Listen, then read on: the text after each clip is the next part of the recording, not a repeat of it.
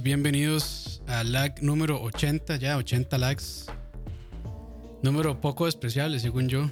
¿Qué tal, muchachos? ¿Cómo están? Hoy conmigo Dani y Fran. Adelante, Fran. Buenas, buenas, buenas, buenas. Disculpen ahí que tenía un desnivel ahí con el volumen.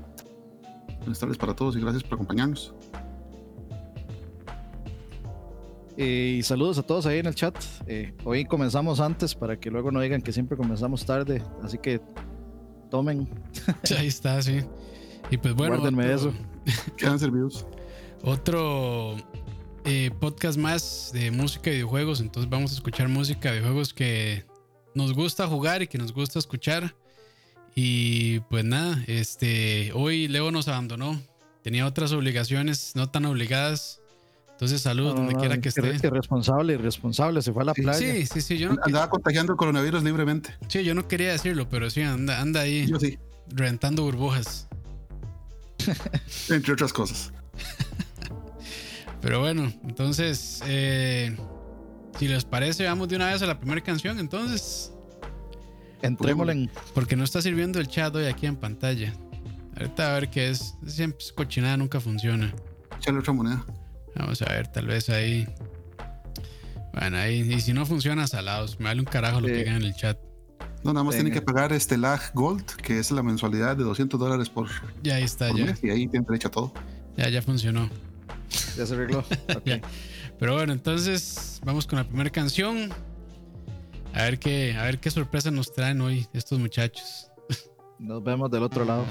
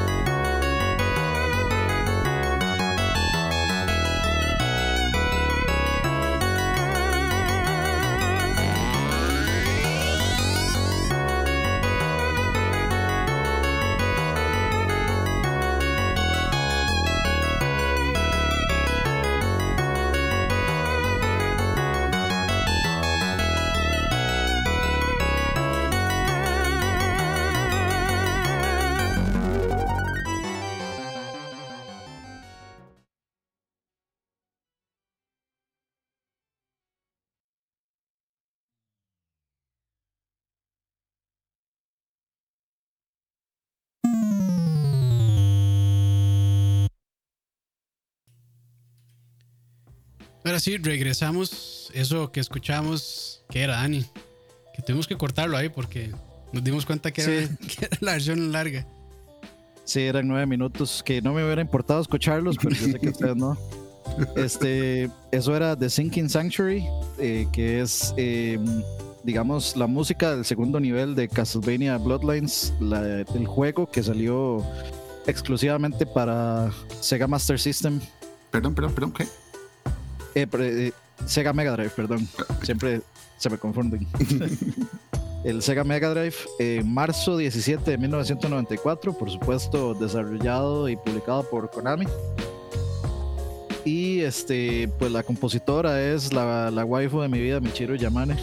Entonces, eh, creo que he, estado, he meditado mucho sobre la música de los juegos de Sega este, porque a mí siempre me ha sonado como mucho. O sea, no, no, nunca me sonaron tan bien como los de Super Nintendo.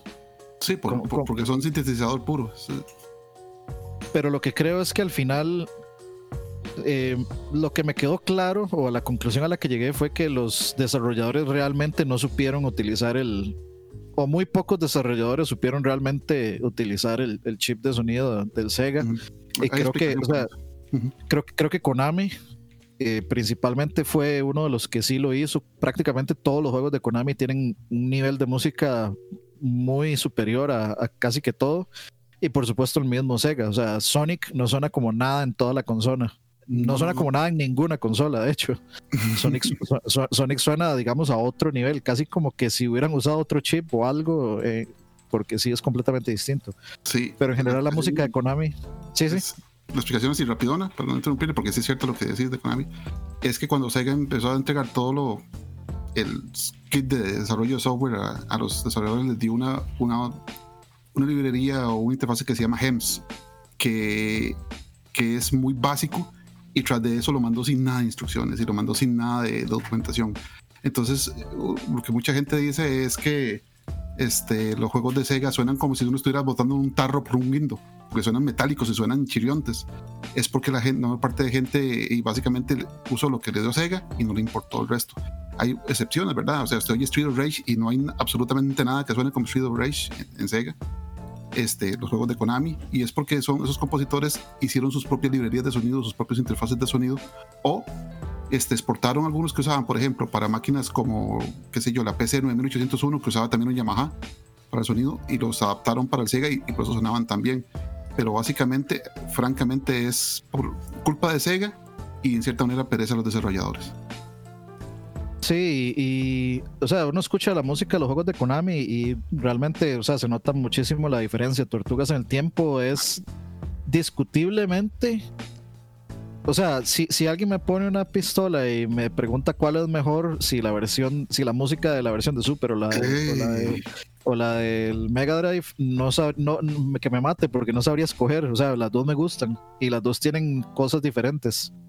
a, usted que es tan, tan rockero, yo, yo este, hubiera pensado que el sonido estilo sinte del Genesis le, gustaría mucho por eso, porque suena muy. ese toque metálico que, que suena muy adecuado para el rock. Es que me gusta cuando está bien implementado, como los juegos de Konami, justamente. Ahí está bien implementado. Por ejemplo, este, el Castlevania Bloodlines, ahí se escucha impecable, digamos, todo. Y bueno, eso también obviamente es maestría de, de, de, los compositores en general. De, haber aprovechado, digamos, las capacidades para hacerlo. Porque si uno escucha, por ejemplo, las, eh, lo diferente que es, el, por ejemplo, el, soundtrack de Super Castlevania 4 comparado con este, pues eh, obviamente eh, son diferencia de compositores y diferencia de aproximaciones. Son muy, muy, muy distintos. Entonces, obviamente hay, hay una buena parte de la responsabilidad del compositor, pues de componer usando las fortalezas de los, de los chips de sonido en esas épocas. Y por supuesto de, pues, de, de, los ingenieros de entender qué es lo que están haciendo. Porque en realidad los compositores no necesariamente tienen que entender la ingeniería detrás de los chips. Exactamente eh, digamos, sí, a- a- ellos me imagino que van a. Alguien como Michiro Yamane, yo no la veo, digamos, tra- o sea, sabiendo cómo funcionan los, los chips. O Me tal imagino que sí. trabajan en, en conjunción, tal vez sí, tal vez sí, no lo sé, pero No, eh, digamos, yo, Yo yo cuando lo he visto componer, Yo diría que para, para esa época probablemente sí tenían que saber un poco Sí. de, de cómo funcionaba. Por lo menos la programación y los canales que podían utilizar. Exacto, eso es lo que iba a decir, porque ellos tenían que, que componer melodías que fueran realizables en el hardware. Sí. O sea, no le iban a poner así una sinfonía de 75 canales y lo, lo que tiraba el Sega Genesis son 5.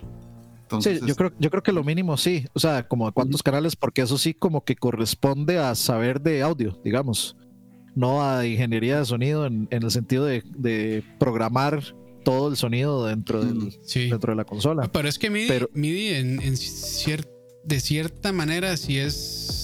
No es programar, pero sí hay que entender un poquito el lenguaje de, de, digamos, de cómo interpreta la máquina esas cosas. Porque, bueno, yo realmente no sé cómo componían ellos. Si componían de manera, digamos, tradicional y después trataban de hacer una conversión pero sí, o sea, es, es un poco distinto porque sí, digamos, básicamente MIDI di, son instrucciones, entonces MIDI lo que hace es interpretar esas instrucciones y decodificarlas de cierta manera que ya suenen esos sonidos. Entonces yo me imagino que sí, tenían cierto conocimiento técnico, pero tal vez no eran expertísimos. Pero sí, yo sí diría que tal vez sí, sí, sí conocían algo de más, de, por lo menos de, de ese funcionamiento de software y de hardware también. Sí, sí tenían que conocer, eh, pues para hacerse en la cabeza como que podían, hasta, hasta dónde podían llegar. Sí, ¿Cómo iba a sonar? Por lo, por lo menos. Pero también de, yo creo que existe la posibilidad de tener un ingeniero ahí, sí, sí.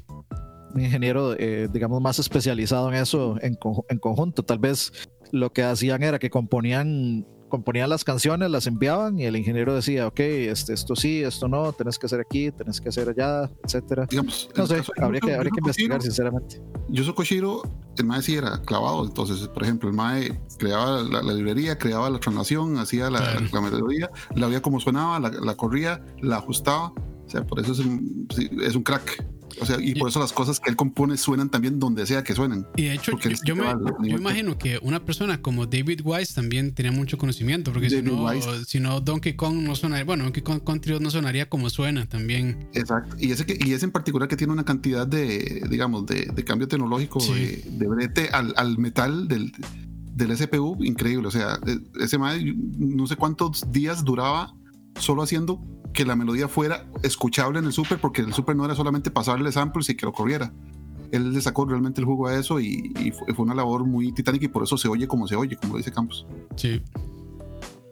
Saludos a todos ahí en el chat. Gracias Saludos a todos aquí, por acompañarnos. Andrés que dice que crack Frank. Siempre es muy bueno tener a Frank. Sí, sí, sí, sí.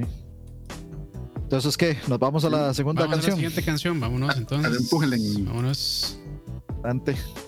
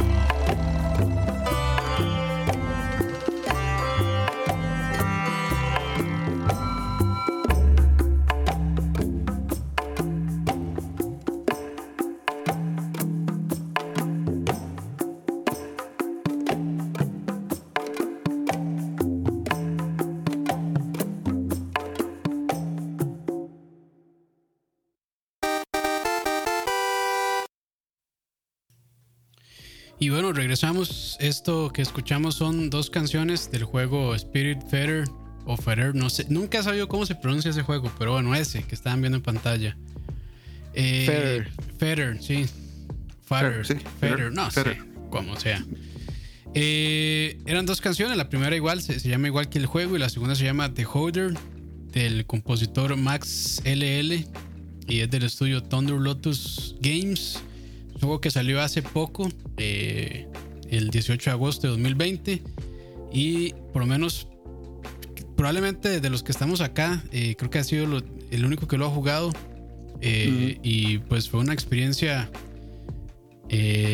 por lo menos para mí, muy refrescante realmente. Yo normalmente no, no le entro a ese tipo de juegos que es como administración este, de tiempo y de recursos, pero este juego tiene eso, pero también tiene una parte como de, no sé si decirle Tamaguchi tal vez, que pues básicamente uno está cuidando eh, a personajes eh, que están a punto de morir, digamos, en una fase terminal, por decirlo de alguna manera. El juego eh, creo que es muy... O sea, vende esa idea realmente de que uno pues toma, digamos, el lugar de, de Charon, que es en la mitología griega la persona que transportaba ya a las personas. Eh, Caronte. Caronte, sí, Caronte, perdón. Eh, entonces como que juega mucho con, con estos, con, con, este tipo de cosas de la mitología griega y demás. No se mete tantísimo en eso y tampoco es el cometido del juego, pero realmente eh, me parece que el juego está muy, muy bien, por lo menos los guiones o, o la narración está muy bien hecha. Eh, la parte gráfica es impecable. Realmente este juego se ve, bueno, eh, está, yo creo que hecho a mano realmente y es como la firma de este estudio del otro, perdón, de Thunder Lotus Games. Entonces, o sea, eh, sí, sí debo decir que es un juego para todo el mundo, pero creo que a quienes les gusta la administración de recursos y todo esto, me parece que lo van a disfrutar. Eh, tal vez si no es muy recomendado para una persona que recién perdió algún ser querido así, porque sí, sí, sí, sí se va pues profundo en esos temas. Y, pero no. O, tal, vez, o tal vez sí. O tal vez sí, o sea, ahí depende de cada persona realmente. Eh, creo que eh, no decir que es una experiencia muy personal porque al final todo se desarrolla de la misma manera. Pero creo que la interpretación o, el, el, momento en el que uno lo esté jugando puede, puede determinar ciertas cosas. Entonces, este, pues nada, eh, muy recomendado realmente. Por lo menos para mí es de las mejores experiencias que he tenido este año. Eh, está para todo, ¿verdad? Muy, distinto. Está, sí, para todo, si no me equivoco. Switch, Play 4, Xbox, PC. Entonces yo lo jugué en PC, en PC corre muy bien. Creo que no es un juego tan demandante. Entonces, pues, este, ahí está. Si les, si les interesa, por lo menos yo lo recomiendo bastante. La música, eh, está buena, es en parte muy ambiental. Eh, no es tan, creo que en ciertas partes sí llega a ser prominente, pero en la gran mayoría del juego tal vez no es, no es, o sea, está como de fondo nada más, no está tan presente realmente porque el, enfoque es otro. Pero eh, es interesante, eh, puede hacerlo sentir a uno, yo creo que en ciertas partes felicidad, en otras partes un poco de nostalgia, tristeza, entonces creo que juega muy bien con los, con los sentimientos de las personas y, transmite muy bien el mensaje. Que por cierto, por ahí hubo un poco de controversia con este juego porque hay un, hay un personaje que pues está... Eh, tiene una... Eh, tiene COVID. Tiene COVID. no, tiene una... Eh, Se lo pegó Leo. ya, ya, no, no mencionen a Leo, que debe estar contagiándose cada día más, pero bueno, tiene una discapacidad física, esa es la, la palabra. Y entonces, este, pues algunas personas con discapacidad física no se lo tomaron muy bien, porque la idea que vendía el juego un poco era como de, de que las personas que tienen, no sé, están en silla de ruedas o que también no tienen mucha movilidad, eh, no se sienten tan bien. Entonces, como que el juego ahí como que dio, a, o sea, como que tiró esa idea y a mucha gente no le, no le gustó. Entonces creo que por ahí lo van a corregir en un update. Eh, pero bueno, yo, yo, no lo vi realmente tan, tan mal. Yo tengo cierta discapacidad y la verdad no, no me molestó. Pero ya habrá personas a las que sí. Pero. Para un próximo indigestión, entonces, Campos. Ya, ya hay un indigestión de ese ah, juego, sí. Entonces, ah, por si les interesa ver un poco de gameplay ahí en Central Gaming, Está ese fue el segundo. El segundo, segundo, sí. sí. Hay un video sobre, sobre Spirit Ferrer, entonces, por si les interesa. No sé si, si tienen algo que agregar, porque no sé si. Creo que no lo han jugado ustedes, ¿verdad? Mm, No, no, no. No, pero yo desde que lo vi sí lo, sí lo he querido jugar porque me gusta, digamos, a mí sí me gusta mucho toda esta, digamos, revolución de indies en que decidieron hacer los juegos que parezcan como este fábulas de sábado por la mañana. Sí. Sí, entonces generalmente, generalmente son buenos. O sea, yo no recuerdo uno que yo haya visto que sea malo, que tenga ese, como ese estilo artístico. Ujú. Eh, y pues eh, ahí estaba viendo el trailer que dice Learn to say goodbye. O sea, aprende a decir adiós. Sí, eso es, Entonces- eso es pesado. De- o sea, digamos, el concepto a mí me gusta. Ujú. Eh, concepto, digamos, a mí me gusta. Me gustan como las, las cosas, este, tal vez melodramáticas, tristes, este, finales eh, agridulces, todo ese tipo de cosas. Entonces eh, me llama la atención y pues eh, con lo del manejo de y la administración y todo eso, yo creo que, bueno, yo no soy de jugar, por ejemplo, juegos como em, como Harvest Moon o como Sí. este Animal Crossing. Eh, pero eh, bueno, después de jugar Persona, que prácticamente hay que manejar una vida todos los días y decidir todos los días qué quiere hacer uno y, y- y tomar un montón de decisiones todos los días, pues eh, yo creo que yo, yo creo que no ya definitivamente no, no tengo ningún problema con eso. Ah, ok. Sí, no, no, no, no es suficiente, pero pero o sea, creo que creo que sí me sí me gusta y sí estoy dispuesto a, a entrarle a entrarle por Sí. eso, porque es de los aspectos de hecho de persona que más me gustan. Igual, igual este, este juego mm, no es tan exigente en esa parte. Eh, realmente no hay que, que meterse. O sea, el juego, si uno quiere clavarse fuertísimo en la parte de administración de recursos y plantar, este, qué sé yo, eh, semillas, eh, leguminosas, todo eso se puede hacer. Cortar madera, un montón de cosas se puede hacer. Pero realmente Pero no el, juego, es el el juego no, le no exige. Y los recursos que le pide a uno para avanzar son realmente sencillos de, de- de llegarle y sencillos de, de obtener. Entonces, realmente no es tan. O sea, no es tan demandante en esa parte. Pero si uno quiere hacerlo, el juego lo permite. Solamente que, digamos, está muy bien. Me parece a mí que está muy bien que no, que no exija tanto, porque tal vez alguien dice como, me interesa como conocer las historias de estos personajes, pero no me interesa tanto meterme en la administración. Entonces creo que el juego supo balancear muy bien esa parte también.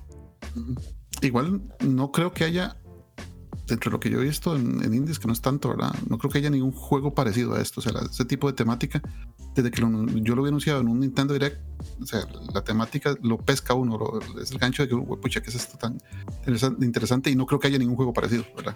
Sino, así como que, que hable sobre el tema de la muerte tan directamente. O sea, tampoco, Sí. se, lo, tampoco se lo revienta en la cara a uno.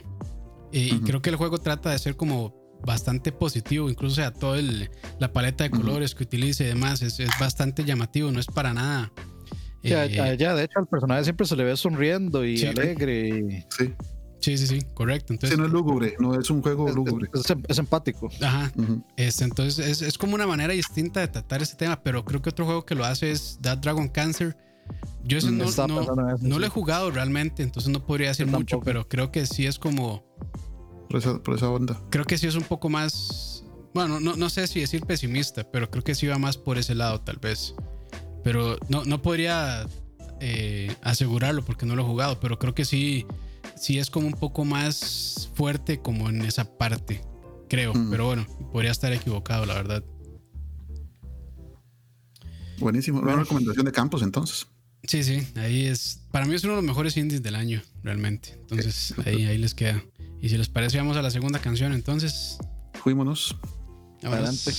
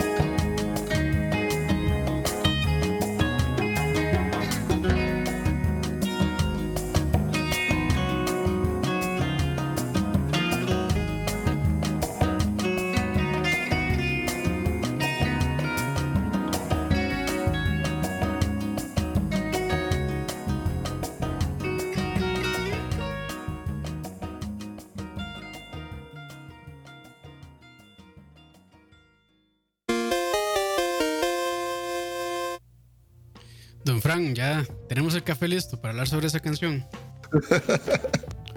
Sí, ¿no? Bueno, esta es. Música de café, eh, De cafetería. Sí, un jazzito, sí, bien, bien bonito. La verdad música, es, música de, de, ascensor. Cuarto de salvado, de cuarto de salvado es. Exactamente.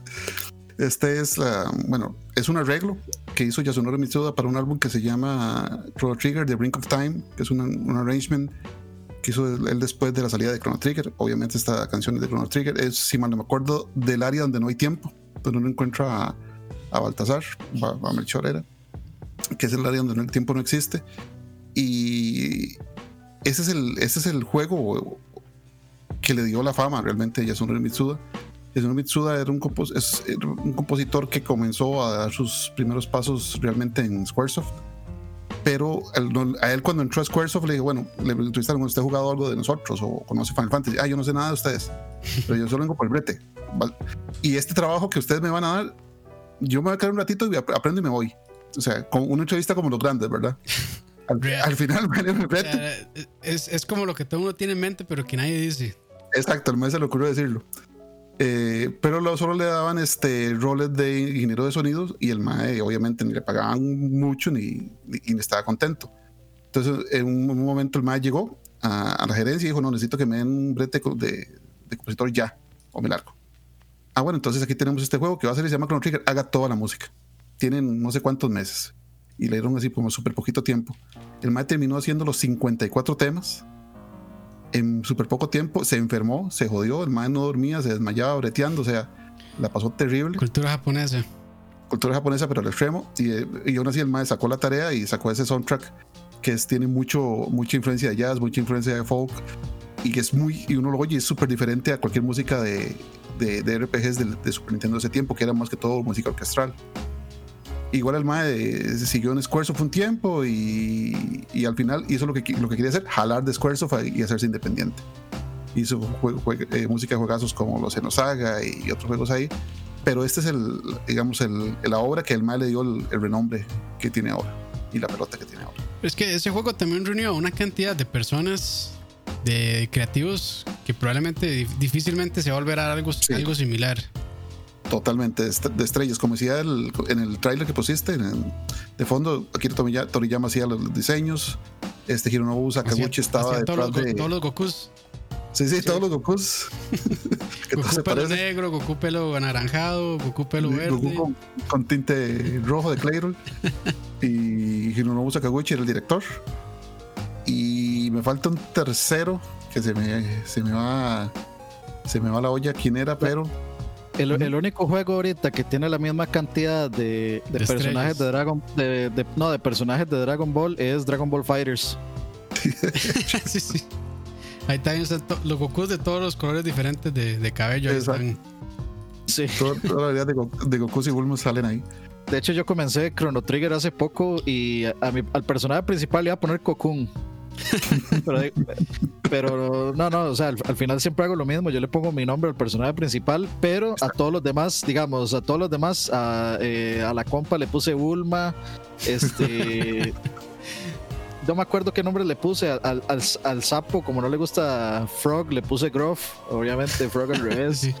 Eh, al, al, robot le puse Giru. Giru, uh, qué bueno Giru.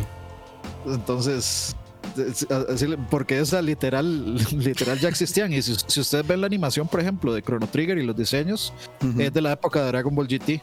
No es de la época de, Dragon Ball, Super, ni, de, Dragon Ball Z tampoco. Son es, el, es el estilo de, dibujo de Dragon Ball GT. Pero en Dragon Ball GT, Toriyama creo que no estaba muy, muy involucrado. Sí, hizo algunas cosas. Creo que la primera parte donde están reuniendo las esferas, no, pero la segunda ya cuando está Super Saiyan 4 y demás, o no sé, ahí como que hay un enredo con eso. Sí, sí, sí, eso, es un desmadre. O sea, él sí dio el visto bueno para el Super Saiyan 4, eh, pero, pero como que no estaba muy de acuerdo. O sea, eso fue un enredo. O sea, él, no lo considera canon, pero pero digamos, el, a mí, digamos, como estilo de dibujo, sí me gusta mucho los dibujos de, sí, Sí, muy chidos. Y la paleta de colores que usaron también está interesante. Sí, es como, o sea, para, para mí es simplemente eso es como, como No Man's Sky. Le agarremos el pelo de Trunks con la cara de Goku el, y el cuerpo de Goku. Sí, el tiene como un- una serie de plantillas de, de 10 variedades cada uno, después nada más hace random personaje generado. Es más, además, ese más lo que tiene es, eh, tiene dibujado en un naipe todos los, todos los pedazos y nada más le- los, los baraja así, así, prrr, los baraja, les hace shuffle. Ok, aquí, aquí hay un personaje, aquí hay otro, aquí hay otro. Y así salió todo Dragon Quest. Y una, una, una pregunta sobre Chrono Trigger. Eh, ¿ya, está, ¿Ya está jugable o ya, o ya no está tan mal en Steam o sigue, o sigue más o menos? No saben cómo está el asunto ahí. La verdad, Yo no. es que no- jugué el de Super y el de Nintendo DS y, y ya. Porque todo, es que lo- todo el mundo lo dice que la mejor versión es el del DS. Sí, la, la mejor versión. Sí, porque, porque digamos, es la versión de Play que traía las cinemáticas, Ajá. pero sin los horrendos load times. Exacto. Tony lo dijo. Sí, yo creo que en el DS tengo como tres juegos físicos y uno de, uno de esos es Chrono Trigger. De, Y se- guárdalo porque ese crono es caro. de segunda, sí. Sí, no, me costó caro, me costó como 40 y resto de dólares. Sin ahora estamos caro. Sin caja, sí, ahora estar mucho más caro, pero sí. Y me costó encontrarlo, tuve que ir, o sea, en un viaje que de Estados, a Estados Unidos tuve que ir a como a cinco GameStops. Y, y en el último que lo encontré, me dice el mae, ¿y por qué no le dijeron este, que estaba acá? Yo dije, no sé, no me dijeron. Y al final me di cuenta que ellos pueden revisar el stock de otras tiendas. Nada más sí. Y nada más decirle, como, hey, no, en esta tienda, aquí no la tengo, pero vaya esta otra, aquí está. Que Customer como- service, papá. Sí, sí, no, fatal. Bueno, es que, o sea, si han entrado últimamente a un GameStop, se Sí. darán cuenta que los más están así como, ya no quiero estar aquí. Y con justa razón también, güey, puta despiche y compañía, pero bueno. Eh, para, para Dark Enemy, eh, Miyazaki no estuvo en Dark Souls 2. Por algo es, pues, el menos bueno de todos. Sí. Débil. Ujú. Y saludos ahí ya, veo que hay más gente. Eh, Archenemy, Dagoberto, Leo, Saúl, gracias a todos ustedes ahí por ahí. Bueno, hay mucho más gente. Anthony. Kim Román, Andrés Quesada, Joda, gracias a todos ustedes. Ahí están calladones hoy, pero bueno, creo que están. Espero yo que estén disfrutando. Este, Acaban de almorzar el arroz con pollo, entonces están Sí, sí, digiriendo sí. nada más. Sí, sí, sí. Pero sí, o sea, dice Leo que eh, Así que estoy Toriyama solo fue, con- solo fue consultor, pero sí hay un, o sea, sí hay un diseño del Super Saiyan 4 de Goku hecho por Toriyama. O sea, es que eso, eso es, o sea, hay gente que dice las cosas así como eh, escrito en piedra, pero el ser consultor, eso quiere decir que él también de- daba estos buenos. Entonces, este, al final, pues, tuvo, tuvo que ver, tuvo que ver y no tuvo que ver. La cuestión es que al final O sea, Toriyama. si, estuvo- salía malo no era mi culpa y si salía bueno, dame mi platica. igual, yo, igual yo siento que Dragon Ball GT es injustamente castigado por, por la, la saga esta del- de buscar las esferas en, en el universo. Mm. Que a mí, a mí el resto sí me parece una buena saga. Sí, sí, sí. De hecho, ustedes no jugaron el juego de, de, de GT en, en Dragon, en, en Dragon Ball. Play. No, no, no, en Game Boy Advance. Es muy bueno. No. Es un, No, no, no. Es un este, hack and slash muy, muy bueno. Bueno, beat 'em up más bien. Ahí se lo recomiendo. Voy a buscarlo, voy a No, buscarlo. no me acuerdo y- exactamente, creo que era como GT Evolution, algo así, para ver. Y, y muy en mi y muy en mi opinión, Dragon Ball GT tiene el mejor final de Dragon Ball. Sí. A, a mí sí Eh, me gustó. A, a mí, de hecho, la- a mí me gustó. sí, sí, cl- claramente la parte de, de recolectar las esferas del dragón al principio ah, estuvo medio, medio, medio. Pero eh, está bien. Estuvo bien. Ya después sí levanta bastante. Y ya al puro final contra los dragones sí, se pone bastante bueno. a- o sea, digamos, a, mí, yo, yo, como les dije hace un rato, a mí me encantan los finales agridulces o tristes. Entonces, para mí, que Goku tuviera que, o sea, que el abusar, el- digamos, toda, la, toda, toda la temática de abusar las esferas del dragón a mí me parece genial. Me, me parece salirse del, salirse de lo que está haciendo Super, De que es lo mismo de siempre. Es lo mismo de siempre. Entonces, ¿qué es? De castigar a castigar el abuso de las esferas del dragón a mí me pareció una temática chivísima.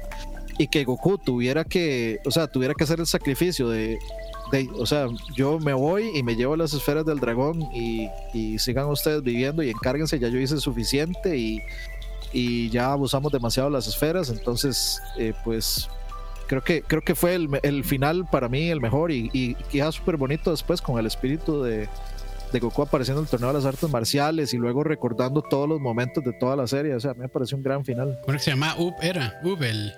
Up, sí. Up era, ¿verdad? De- El, el, el alterno de Up. El alterno, Ajá. sí. Bueno, la reencarnación era algo así.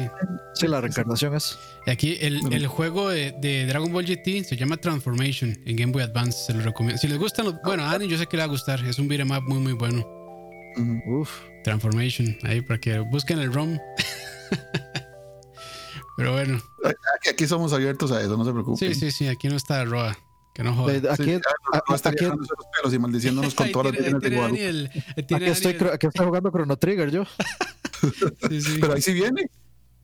No, no viene. ¿Estás seguro que no viene? Yo creo que no, Estoy- Estoy total y absolutamente seguro que no viene. entonces. Aquí viene Final Fantasy XVI, sí es cierto. Sí, sí, el que viene es Final Fantasy, pero digamos de los de las cosas que más reclamó la, gente fue que no viniera Chrono Trigger. Sí, pues, pero bueno, eh, es que también de temas de licencias y demás, que ya, y que ya sabemos.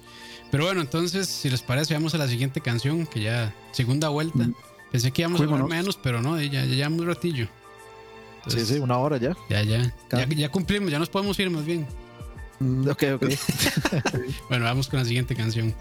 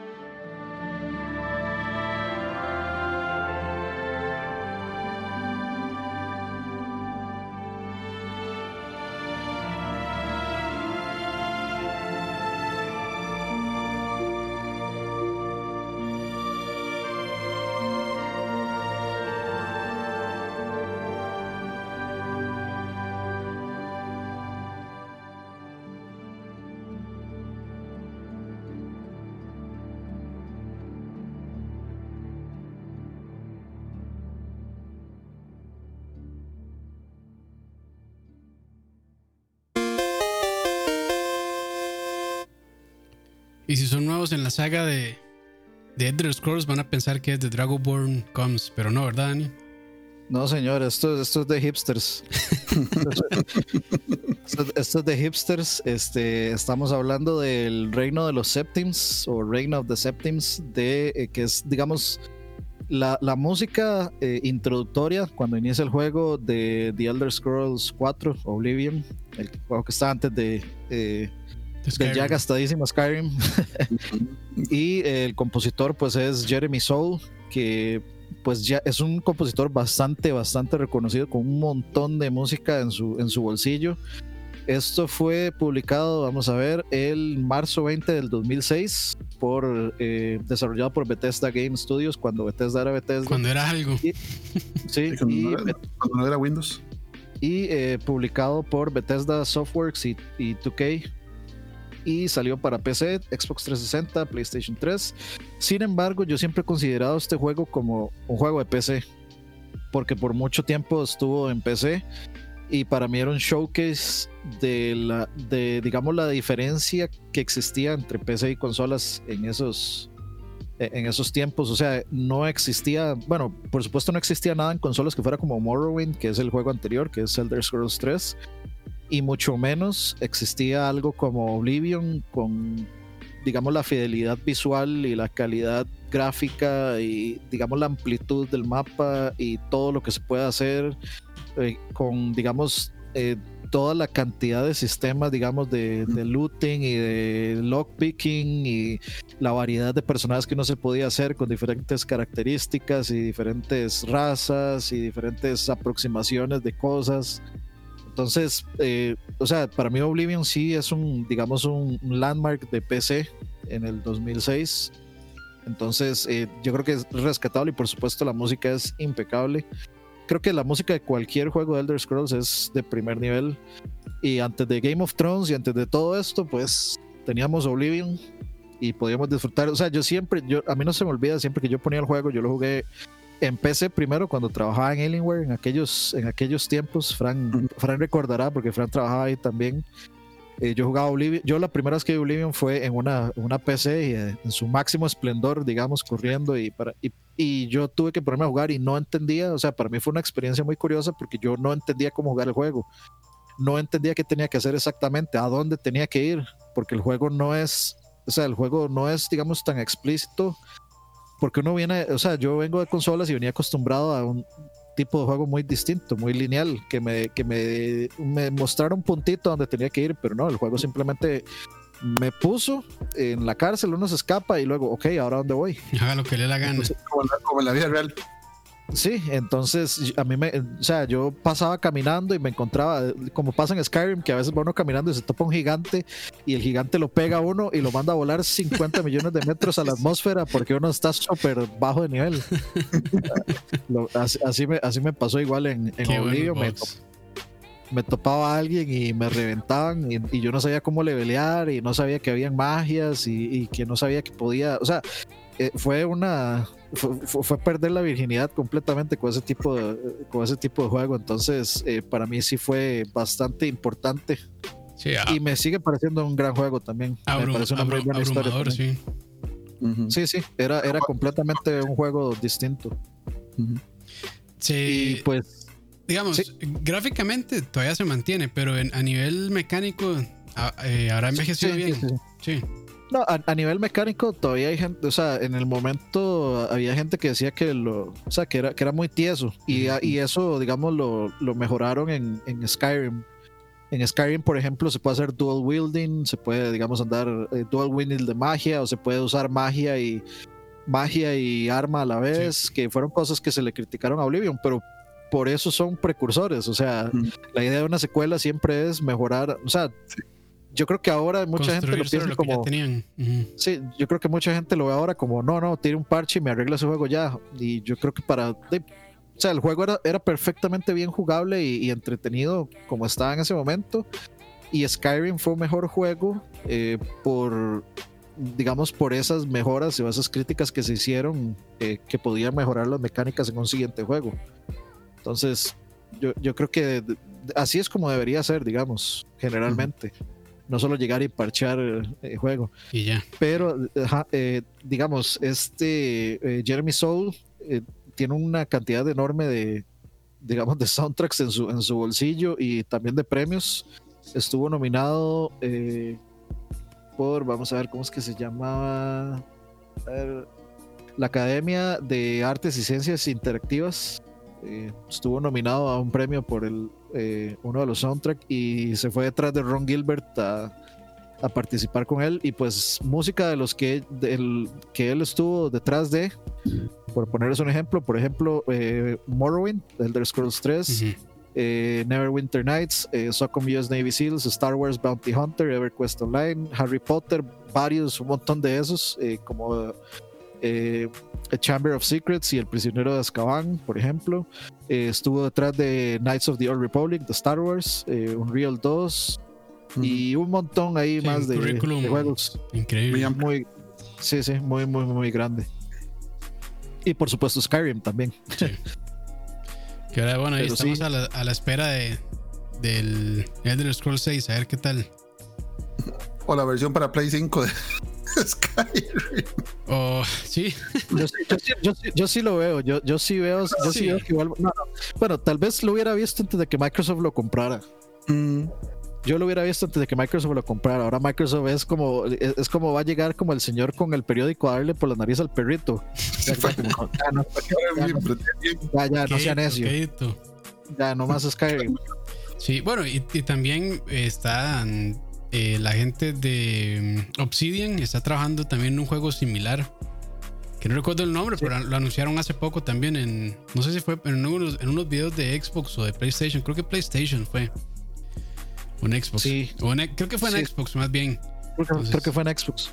Sí, y pues se ve bien. Y Oblivion, eh, Oblivion, Obsidian es una compañía que tiene. Eh, ¿Ya trabajaron algunos de los Scrolls? Creo que no, ¿verdad? Lo que hizo fue Fallout, New Vegas, que todo el mundo dice que es el mejor. Sí, sí, sí, sí. Pero sí, sí tienen una relación ahí como laboral, o tuvieron una relación laboral ahí con Bethesda, entonces, pues tal vez ahí logren permear algo de esas ideas, pero... Ahora, que lo ahora que lo pienso me voy a desdecir. Sí veo a Microsoft anunciando Skyrim en Game Pass con mejoras. Sí. Ah, sí, seguro. Eso, sí lo veo. Eso sí lo veo. y no me parece mal porque es Game Pass. Entonces, no es que están, no es que me están revendiendo por quinta vez Skyrim. Es simplemente vamos a ponerlo ahí. Y ojalá con mejoras. Estaría bien, estaría bien interesante. Ojalá digamos hasta con, con mods, porque hay mods, eh, los mods de 4K de, Skyrim y todo eso son muy ah, buenos mods. Sí. Entonces, eh, ya lo compro. Entonces, si, si Microsoft se quiere realmente poner la flor en el ojal y, y, anunciar un Skyrim y que no sea una total burla, digan, ok, va a venir Skyrim y vamos a permitir, o sea, y tenemos estos mods de 4K. Bien, o sea, thumbs up a eso. Sí, sí. Pero bueno, ahí lo tienen entonces. Eh, si están de acuerdo, vamos a la siguiente canción. Vámonos. Vámonos.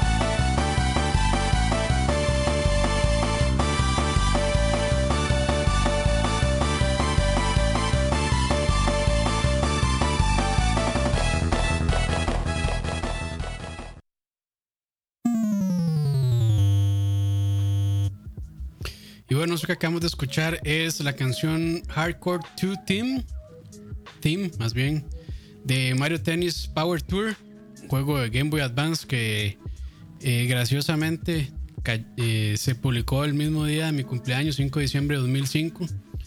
No tenía, yo no tenía idea de ese dato hasta que ya me puse a buscar más información del juego, pero... Enlazados al nacer. Sí, pero probablemente es mi juego de deportes favorito. Eh, tampoco es como que he jugado muchísimo de deportes, pero... no, pero se ve muy se ve, se ve muy, muy, muy, muy de acción y todo eso. O sea, el tenis a mí personalmente aprecio siempre muy aburrido, pero como que Nintendo agarra esos deportes y les da un giro. Y ese juego se ve super, super arcadish. Sí, y digamos, creo que ese video que puse ahí realmente no le hace justicia al juego porque es un RPG. Entonces, pues uno, uno empieza, eh, hace su personaje y empieza como de nivel cero, con, con muy pocas habilidades, bastante malo en tenis. Y pues hay maneras de entrenar, mejorar y uno va, pues se va hay como liguillas, entonces está como la liga de principiantes, la intermedios y la de avanzados y así. Entonces e, es, interesante porque eh, tiene muchísimos minijuegos muy bien hechos eh, para poder avanzar de nivel y mejorar ciertas habilidades. Entonces, por ejemplo, eh, uno puede mejorar, qué sé yo, el, el, el, efecto o la curva que puede hacer la pelota cuando uno le pega, mejorar las habilidades especiales. Entonces, eh, tiene un sistema RPG, no es tan profundo, pero sí se puede, digamos, mejorar o cambiar varias cosas. Entonces yo creo que eso es lo que a mí realmente me gustó mucho el juego, de toda esa parte de RPG, que yo creo que sí escogí el, el trailer incorrecto, pero eh, yo lo recomiendo muchísimo. Todavía, o sea, de, haber, o sea, debió haber envejecido súper bien. Y también ya hacia el final del juego se pone también dificilón, la verdad. Y ningún Mario Tennis creo que le ha llegado como a ese, a, a, ese punto realmente. Yo, yo jugué el Ace o Aces, creo que se llama, de Switch. El Switch. El de Switch. Y no está mal, pero no tiene este componente RPG que es que, el, que a mí realmente me gustó. Entonces, le da bastante gancho, ¿verdad? Sí, sí, sí, le da bastante gancho. Entonces, yo no sé cuántas horas le, se le puede meter al juego, pero sí es bastante. Yo creo que más bien seguro el componente RPG alejó a mucha gente que lo que quiere es simplemente jugar tenis casual. Arcade, sí, sí, sí. Sí, aunque bueno, el, el Aces eh, se pone también dificilón. Tiene un modo historia. Y se pone, como dijeron por ahí, es, el, es, el, Dark Souls de los, de los Mario Tennis. sí, digamos que la pieza que pusiste es de Motoi Sakuraba. correcto. Un buenísimo, pero buenísimo. Digamos, eh, hay un juego de GameCube que él hizo toda la música, que es un juego que, porque se quedó en GameCube. Es un juego pues muy poco conocido, que es este Batten Kaitos el juego que combina mecánicas de cartas con mecánicas de RPG. No es este Yu-Gi-Oh, sino es otra cosa completamente distinta. Y toda la música de Motor Sakuraba y es un musicón. Entonces, si, si puede buscarse el OST, pues muy probablemente este le vaya a gustar mucho. Claro, claro. Para la, buscar. Para, la para la próxima, Fran, eh, póngase uno de esos. Sí, voy a poner un, tema de, de, para la próxima. Ahí está. No, es como que no es como que tengamos un programa para poner música. sí, no, para nada. Sí. Yo, yo realmente pues desconozco muchísimo de él. Eh, y probablemente he jugado algún otro juego donde él haya hecho el soundtrack, pero no, no sé la verdad. Pero, pero sí, la música está muy buena, la jugabilidad está muy buena. Y me gustaba esta relación que tenía Camelot con, con Nintendo. Ah, cosas interesantes con, con, la IP de Mario. Eh, no sé si no sé dónde quedó Camelot. Yo creo que ya Chao. Y es que eh, básicamente algunos de los... Ahí, Saúl me puede corregir porque no, no estoy muy, muy acordado, pero creo que alguna de esa gente pasó a Monolith Soft. Ah, la gente de Xenoblade. Sí, pero yo sí, creo que, sí, Creo que ya Camelot como desarrolladora ya, chao, ¿verdad? Desapareció, sí. Sí. Sí, por eso también ellos se llevaron también este, los Shining Force de, de Sega. O sea, esa gente que es Shining Force y por eso no, no volvieron a, trabajar con ellos. Eh, le, voy a leer lo siguiente a, Campos. Dice Motoi Sakuraba, géneros rock progresivo. Uf, no. De hecho, ya, ya, me lo vendió. De hecho, digamos, e, este, este, juego, este, esta canción que yo puse en cierta parte, tal vez me estoy equivocando, pero creo que tiene un este un odd time signature. Odd time signature. Me parece que sí. Y las líneas de abajo no son las líneas de abajo que normalmente este se usan como en estas estas cancioncillas como medio electropop, sino que se escucha una línea abajo bastante, muchísimo mejor trabajada. Entonces, pues no me, no, no me sorprendería. Va a tener que buscar más sobre él. Eh, Vale, le voy a leer un- unas cuantas cosas de lo, del trabajo que es Para dejarlo en así, que pueda, que pueda haber. Bueno, me, me parece curioso. Hay, hay muchísimo música de este Mae en, en Sega CD. Sega Sí. CD. Porque estaba Soulfist, que es uno de los únicos juegos decentes. Que es como un, digamos, un shooter espacial como, eh, como R-Type, digamos. De hecho, venía, venía regalado para el Sega CD americano en las primeras, en las primeras eh, entregas o en los primeros modelos que salieron. Ese juego venía regalado con, con Sherlock Holmes. Si bueno, no tiene. Tiene. hmm, tiene un canal ahí. Bueno, tiene su canal en, en- ¿Cómo se llama? En Spotify. O no sé, su perfil de músico. Y veo que hay música de Dark Souls. Sí, él es, el, Ah, compositor qué- de Dark Qué Souls. ignorante que soy. Entonces sí, ya había, ya había jugado otros juegos con, con música de él, pero no sabía. Ah, interesante. Está Star Ocean, eh, Shining Force 3, Ujú. eh, Star, Bueno, Star Ocean Second Story, Mario Golf, Mario Golf eh, GB, Valkyrie Profile, Mario Tennis, Mario Tennis GB, Tales of Fantasia, Tales of Eternia, todos los Star Ocean parece ser, Golden Sun también.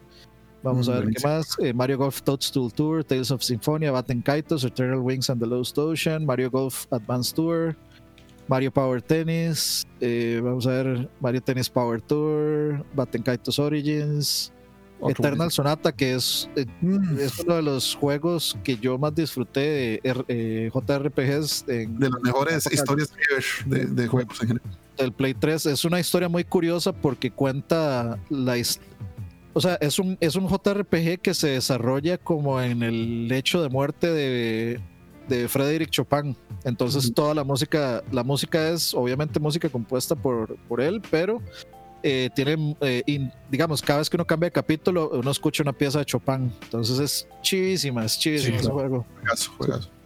Y tiene un sistema de combate muy divertido también. Ah, bueno, y fue, hizo eh, composiciones para Smash Bros. Brawl, Ah, arreglos. también. Ahí, aquí dice que está también involucrado en Monster Boy and the Curse Kingdom. Bueno, ahí. Mm, ¿ves, Ah? Sí, sí. No sabía, no sabía nada de él, pero ya había escuchado mucho de él, la verdad. Sí, sí, so- son esos héroes, héroes sin capa, digamos. Sí. Que aquí, los, que aquí los damos a conocer. Varas. Pero bueno, si les parece, entonces vamos a la siguiente canción. A la que sigue. Vámonos. Adelante.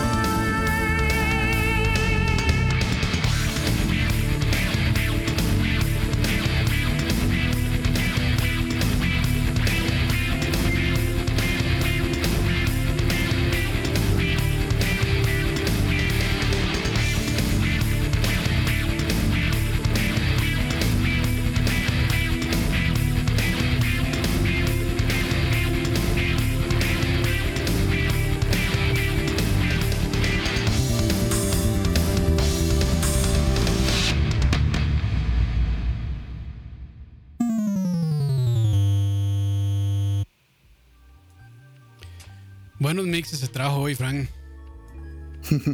Muy bueno. Qué bien sonaba el NES en esas épocas. Sí, qué bueno.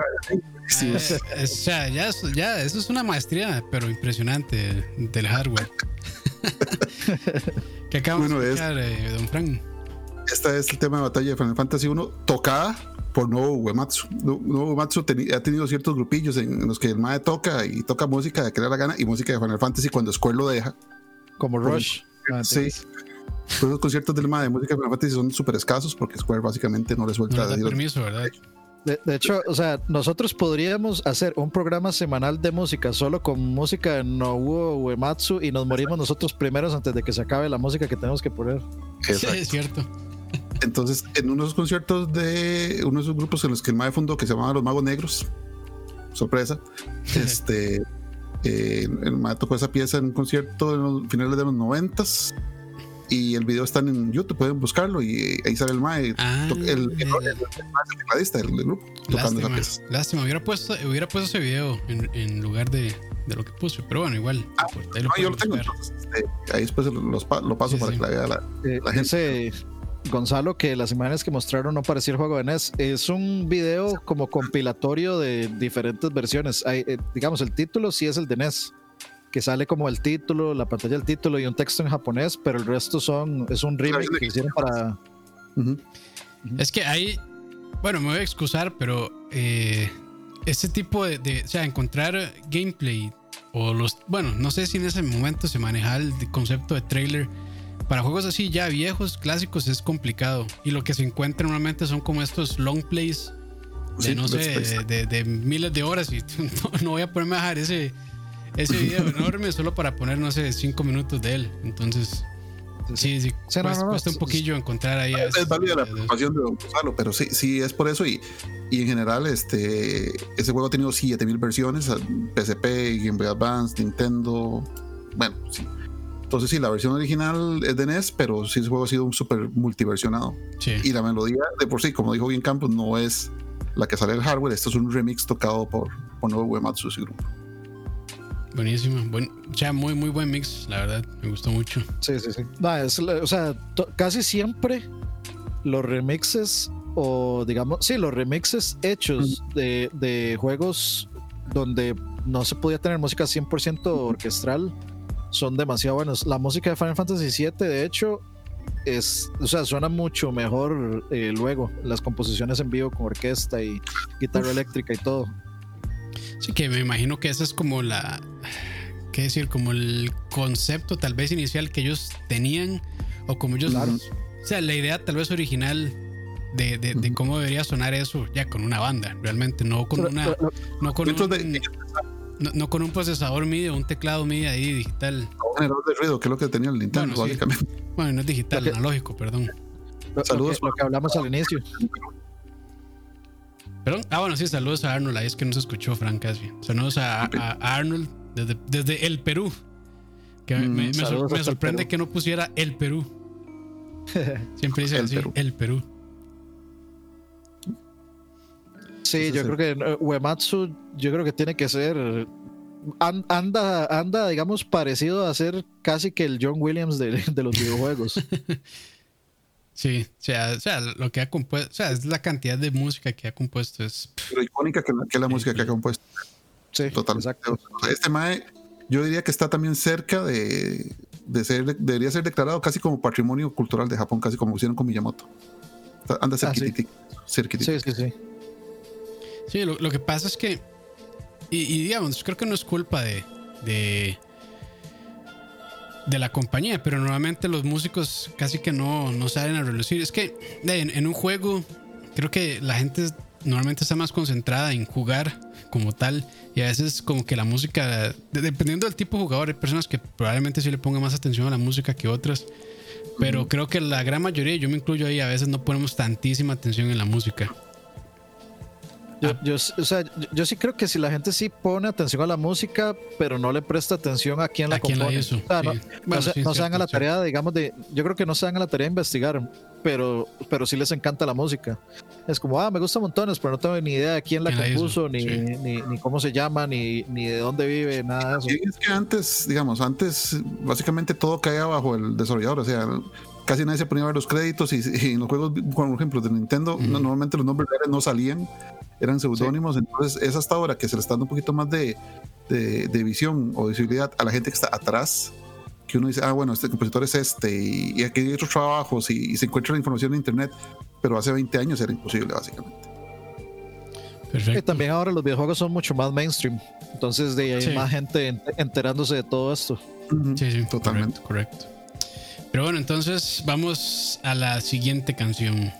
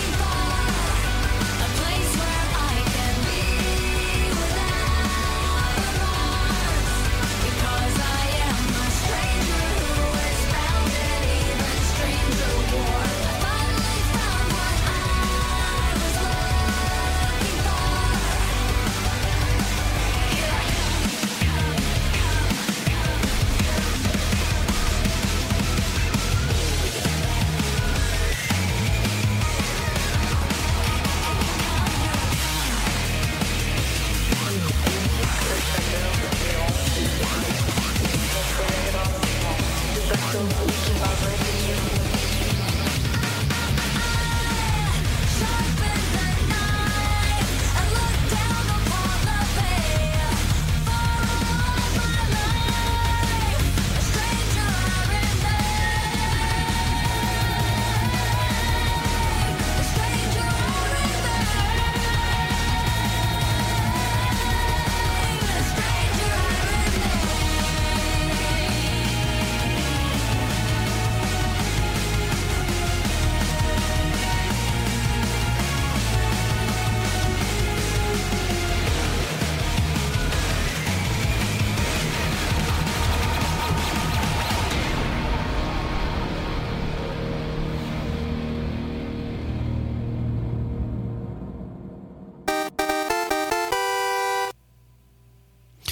No sé si eso fue English o no, pero me sonó a English. No, no, no, no es English. No es English, ¿verdad? Me sonó, me sonó. Pero bueno, ¿qué es eso? Este, la canción se llama A Stranger I Remain y es compuesta por Jamie Christopherson principalmente y participa Logan Mader, que es ex guitarrista de Machine Head y de Soulfly. Si algunos metaleros por ahí sabrán de, de qué hablo. Y es la canción, como decían bien ahí en el chat, la canción del boss battle de, de Mistral. Entonces, y se llama Stranger I Remain porque pues ella consideraba que que el único lugar donde ella se sentía como en casa era en el campo de batalla. Todo lo demás ella se sentía como una extraña. Entonces, Mistral era la que era como araña, ¿no? Eh, no me acuerdo, no me acuerdo porque yo tengo años de no, de no jugar este juego. O sea, desde que salió, digamos. Sí, desde que salió no, no, lo he vuelto a jugar. Y eso que ahí tengo, yo tengo el Collectors con la, lámpara, esa lámpara es Ah, de sí, los mejores collectors del mundo, digamos. Eso sí es un collector que vale la pena. Pero sí, este, bueno, Jamie Christopherson, de hecho, también ha tenido pues participaciones bastante relevantes eh, de música. Por ejemplo, en Lord of the Rings Battle for Middle Earth, eh, la compuso él. Eh, Onimusha Dawn of Dreams, otros juegos también que deberían de rescatar del olvido. Eh, Bueno, un remaster hace poquito, ¿verdad? Pero Sí, pero es, o sea, es el mismo juego, no es, no es uno nuevo. Este, Battle for Middle Earth 2 también, de uf. hecho. Y por ahí, ¿qué más? Vamos a ver, así como Dead Rising, Blade and Soul, por supuesto Metal Gear Rising Revengeance, Dead Rising 4, Spider-Man Web of Shadows, que para mí fue un gran juego, de, un juego bastante, bastante decente de Spider-Man Open World. El, el último mejor juego de Spider-Man, digamos, un juego- buen juego de Spider-Man antes de que saliera Marvel's Spider-Man. Pero vamos a ver qué me faltó. Ok, el juego salió el 19 de febrero del 2013, desarrollado por Platinum Games, como ya todos vieron ahí ahí en pantalla, publicado por Konami, como algo que nadie quería saber, y eh, plataformas eh, PC, PC 360, PlayStation 3 y Nvidia Shield. Que no lo crean. Es pero que sí, el, está- Nvi- el- puede correr el Switch, básicamente, ese juego. No, y, Ah, el- y el, supuesto, y el sí. Nvidia Shield también es, es como un Switch, básicamente también tiene un hardware similar. Sí, de hecho, hay- de hecho creo que está eh, Super Mario Odyssey está en el no, sí, en, está en el Shield en China, creo. Sí, el, el Galaxy. El Galaxy, el Ah, Galaxy. El Galaxy. Por Sí, eso sí. habíamos hablado de los emuladores que está corriendo el Super Mario 3D Collection, whatever, que esos deben ser los mismos mismos que están usando para Nvidia Shield para jugar esos juegos que se juegan en China nada más, porque así Nintendo solo dio permiso. Sí. Pero, Pero qué, qué sí, yo- y qué muy buena música también. Sí, Eh, yo- juego es más Platinum que Kojima Productions, ¿verdad? Sí, básicamente. De hecho, o sea, creo que en un principio lo iba a hacer Kojima Productions, pero no sé, creo que tuvieron broncas y al final se lo dejaron a. O sea, yo sí, yo sí sé que tuvieron ciertas broncas de, de desarrollo y al final se fueron con, con Platinum. Pero creo que fue una muy buena decisión, la verdad. Sí, esa gente sabe lo que hace con ese tipo de juegos. Sí, yo, yo creo que es mi, es mi juego de Platinum favorito. Y yo creo que, y muy sinceramente, creo que es el, el- este juego de acción así, eh, eh, llamémosle hack and slash, Ujú. es el más original que yo he visto. O sea, para mí todos los demás es la misma vara. Este eh, y su mecánica esa de, de cortar y Sí. de partir y todo eso lo, lo separa del resto para mí en demasiadas cosas. Y pues sí, la, la- yo creo que la música va perfectamente con lo super over the top que es este juego. O sea, un- en la primera misión uno tiene que pelearse con dos eh, Metal Gear Rays Sí, y el, y el MAE, digamos, empieza a hacer una pirueta con las piernas, con, con los dos Rays enrollados en las piernas y les da vuelta en el aire es una ridiculez. y es, es absolutamente ridículo y hermoso. Sí. Entonces yo, yo creo que yo- eso es lo que uno quiere en un juego así, algo así donde usted se sienta absolutamente... que no se lo tomen tan en este, serio. sí, no, que, y que usted se sienta como el ser más poderoso del universo. Ujú. Entonces, eso era lo que necesitaba ese juego y, y lo lograron perfectamente. Tal vez la mecánica de cortar no es perfecta, eh, sí se complica, es un poco a veces obtusa ahí, especialmente en, en boss battles y especialmente con, con Anderson al final. Anderson era que se llamaba, si mal no Creo que recuerdo. sí. Bueno, el ministro de Hacienda, Y el ministro, sí, sí, el- Elian, ¿cómo se llama? Elian Vargas. Elian ¿es? González. No sé. Elian González. Ah, no, no, no, Elian González es el, Ya iba a acordar de este juego. Elian González es el, el, Villegas el, es. refugi- el refugiado de Cuba, que era un niño que Ah. llegó en una, a Miami. Elian Villegas se llama, sí. Es el, el Sí, je- el pero- jefe final de, de Rising. Sí, para mí todo, todo me gustó de ese juego. Eh, excelentes gráficos, eh, no daba mucho problema de performance, eh, música muy buena y muy, digamos, a tono con el, con el juego. Y, y, digamos, es una, y es una buena historia. Es una, o sea, lograron meter como el, el- como el mundo de Kojima y de Metal Gear dentro de esto, integrarlo bastante bien, sin, eh, o sea, como pe- eh, pagarle respeto sin sin ser, digamos, necio con el mundo de Kojima, sino que lograron hacer su propio juego, inventar su propio mundo y hacer de, de Raiden un personaje principal bueno, sin tener que, que hablar de Snake y meter a. Snake y, y- y todo eso. Entonces, eh, para mí, todo muy bien, todo muy bien en ese juego. Ojalá- es un juego que, que sí me gustaría que ojalá rescataran, tal vez, que le hicieran un, un, un remake, un remaster. Ojalá, si, si, si podríamos brincarnos remake, remaster y irnos a una secuela, perfecto, pero pues ya sabemos cómo es Konami y no podemos. No. Yo, yo no contaría con eso. No, no, no creo, la verdad. Es- Bueno, que, que interesantemente, y por ahí lo mencionaron en el chat también, en la semana pasada fue, salieron varios juegos de Konami Ujú. para PC en, en GOG. Entre esos Metal, collection, ya. sí, entre De esos hecho, Metal salió- Gear Solid y Metal Gear Solid 2 eh, Substance. Y de hecho, ayer, ayer tiraron este Silent Hill 4, que ese es mi Silent Hill Ah, favorito. también. Y Yo, sí- yo, yo lo voy a comprar. Está en Pero 9 eso es- dólares en GOG. Por, por- por de, Play 2, ¿verdad? Nada de algo mejorado ni nada de eso. Ah, no, nada, nada. No, no, no, no. Es, es nada más. Es que yo creo que en su momento esos juegos sí salieron para. Por lo menos los Metal Gear sí salieron para PC. Pero de no, no eran la gran cosa. Y yo, de hecho, yo los compré. eh, y sí, no, no. No está tan. No están tan bien.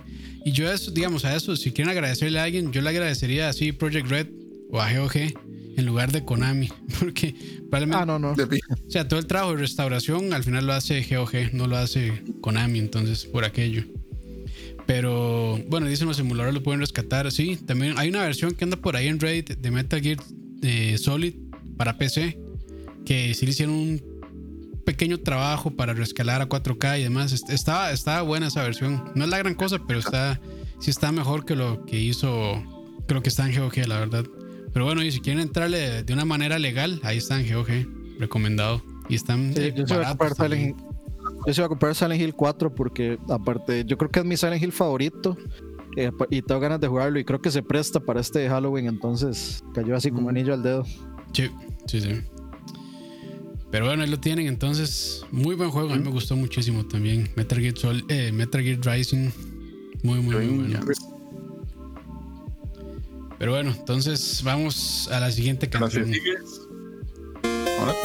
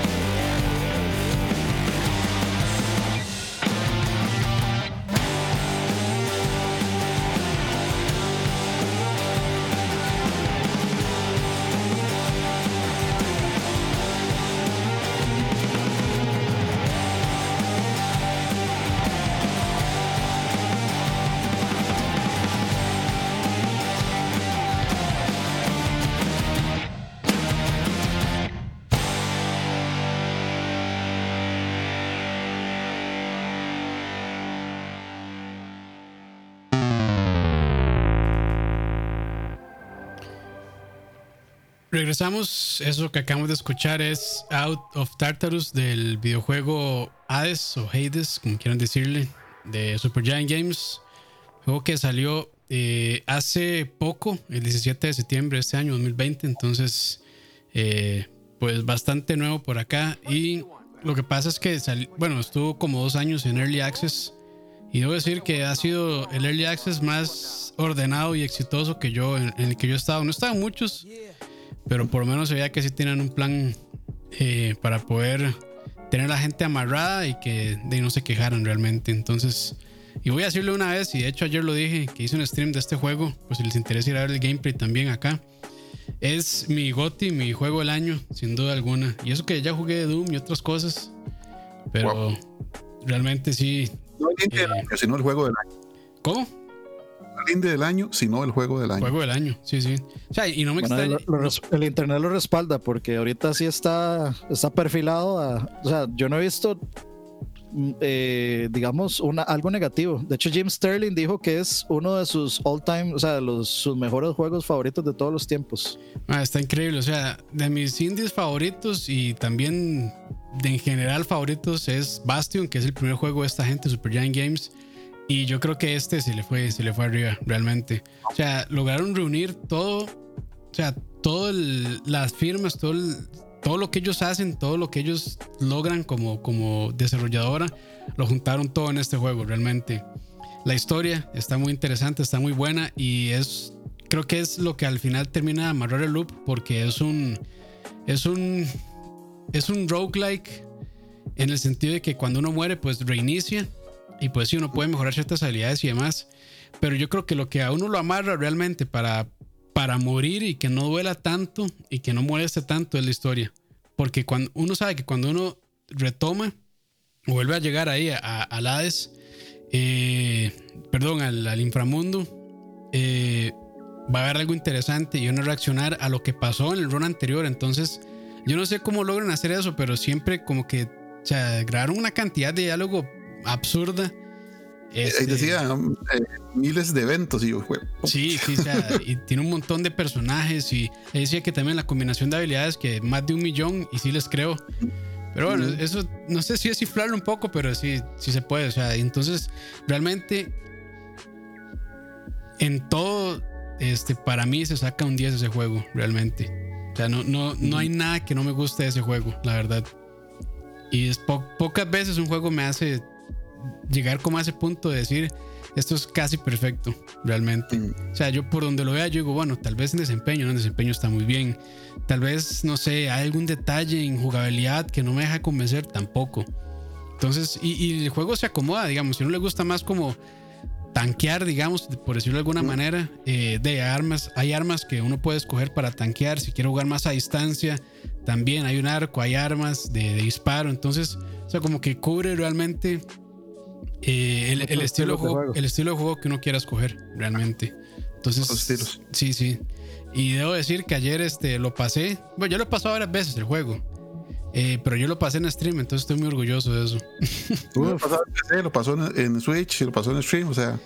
Eh, solo le falta el baño. En Switch lo compré, pero no lo jugaba en Switch. Bueno, lo jugué como, no sé, 10 minutos. Lo que pasa es que.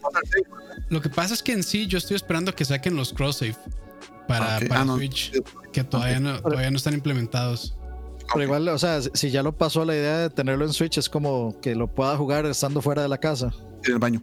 Básicamente, sí, cuando tenga que ir a la oficina o así, y seguir con mi, seguir con mi run eh, con el cross save. Entonces, eh, pero no, no, me molestaría realmente reiniciarlo. Eh, debe ser una experiencia bastante distinta porque yo lo vengo jugando desde Early Access. O sea, este juego lo anunciaron en un eh, que fue en un Games Award. ¿no? Ajá, en un Games Award. Y yo lo estaba viendo y le dije, bueno, más, chao, me voy a jugar, me voy a jugar Hades. Lo fui, lo compré, me puse a jugar en serio. Entonces yo lo vengo siguiendo muy de cerca desde, desde todo el Early Access y sí ha sido muy ordenado todo. Todas las actualizaciones. Eh, entonces, realmente como que... o sea, yo vi el documental que hizo un clip sobre el desarrollo de este juego. Ellos tenían pues bastante miedo de salir en Early Access. Pero es, lo tenían tan bien, planeado que realmente la gente no se lo toma mal. De hecho, creo que a la mm. gente, a la gente sí, sí le gustó. Eh, que lo hicieran de esa manera y que el juego pues tomara ideas de la comunidad y los implementara, porque sí escucharon bastante a la comunidad también. Y creo que, y creo que digamos, este, ya lleva como, mira, Dani no había cambiado el, calendario. No, no. hasta, no se dio cuenta. Ahí está esperando Metroid 4. hay, hay alguien siempre en el chat que le dice Dani, quiero ese calendario, quiero ese calendario. Listo, Dani. Es que me estaba viendo como, estaba viendo como eso y yo, mira, todavía está en septiembre. Si no, lo hacía ya se me iba a olvidar. Sí, sí.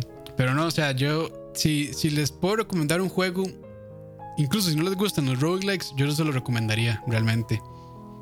Porque siento que mucha gente, como que la mecánica roguelike los, los alien un poco, tal vez. Yo soy de esos. Yo estoy casi seguro que, que les va a gustar realmente sea, a, mí, me, me, dicen roguelike y para mí eso es como insecticida, pero yo sí lo voy a comprar. sí, sí. O sea, a mí me perdido. O sea, ma, usted juega croma y ya, lo que, lo que usted hizo, vamos. No gano nada con eso, pero lo que usted me dice no es así en este. Es que, digamos, lo, lo que uno pierde es como lo que tiene en el run, como el dinero que generó en el run.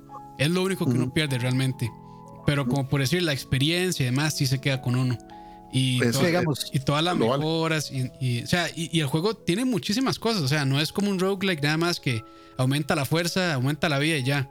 Sino que hay, un, hay muchísimos detalles que uno puede afinar así, en, así en super letra pequeña que le ayudan a uno bastante, digamos, a, al run. Entonces, por ejemplo, si uno quiere jugar este, así tanque, entonces uno puede cambiar ciertos aspectos de las mejoras permanentes para ayudarla a que resista más golpes, porque como es más a cuerpo a cuerpo, o hay otras habilidades que lo ayudan a uno en cuestiones de disparo y demás, entonces este, digamos que uno puede acomodar muy bien el build para que le vaya bien en el, desde el principio para que le vaya bien en el run. Buenísimo. Es que, digamos, uh, yo no, no pienso comprar Dead Cells, digamos, que yo sé que es un juego que todo el mundo ha dicho que es buenísimo, pero a mí no, o sea, no, no, es, no es lo que yo busco, pero yo sí jugué Bastion y a mi Bastion me gustó un montón. Entonces yo, yo más o menos sé a lo que voy con si compro eh, si compro este juego. De hecho, el, el, como la intro y los sonidos y los instrumentos que usan en la intro de esta canción suenan puro Bastion. Es que e, es el mismo desarrollador desde Bastion, Darren Korb. Sí, sí, sí, sí. entonces, como que siguen como con la misma idea musical en, en sus juegos. Transistor es parecido también. Sí, sí, sí. Entonces, sí, o sea, yo realmente para mí esto es de, los juegos raros que yo digo que son casi perfectos. Yo diría que es perfecto este juego, la verdad. Yo no le veo, yo no le veo nada malo, la verdad. O sea, tal vez lo, único malo podría decir que es el, es el aspecto roguelike, pero hasta eso, o sea, lograron que si, el, si la historia no la amarrara a una, a uno, perdón, bueno, como quieren decirle, eh, si la historia no lo amarra, la, eh, la jugabilidad lo va a amarrar y viceversa. Entonces, o sea, si no es una, es otra, la verdad. Pero sí, eso es todo lo que tengo que 10 decir. De, 10 de 10, dice Herbert. 10 de 10, sí, sin duda. 10 de 10 con Herbert ahí. Pero bueno, esa es mi recomendación y mi juego del año. Yo, bueno, tenía que esperar a que salga Cyberpunk, pero para ya decir si sí o si no, pero yo creo o sea, que no. Bastion me eh, Bastion, eh, Hades me gusta tanto que lo veo difícil. Pero bueno. Cyberpunk tiene, tiene muchas áreas donde, donde se podría quedar fácilmente más corto que Hades, seguro. Sí, hay, hay, que esperar para jugar, pero yo dudo realmente que, que le quite, que por lo menos en mí, o sea, en, en, mi opinión, que le quite mi lugar a, a Hades. Sí, es un juego que realmente pueden seguir ahí eh, actualizándole y metiéndole muchísima más carnita, la verdad. A como han hecho con Dead Cells. Dead Cells es un juego que tiene, no sé, ya como dos, tres años de publicado y sigue metiéndole actualizaciones muy buenas. Yo ya dejé de jugarlo porque estoy jugando Hades. Pero, o sea, yo creo que sí también tienen planes a futuro. Porque sí, ya, ya terminé la historia, por decirlo de alguna manera. Eh, y sí, como que dejaron un poco ahí abierto, tal vez para, para meterle un poquito más. Ok, ok. Pero bueno, listo. Entonces, eh, vamos ya con la última canción de este programa que, que se va a poner bien bonito también. Está chingüengüenchón. Sí, sí. Vamos con.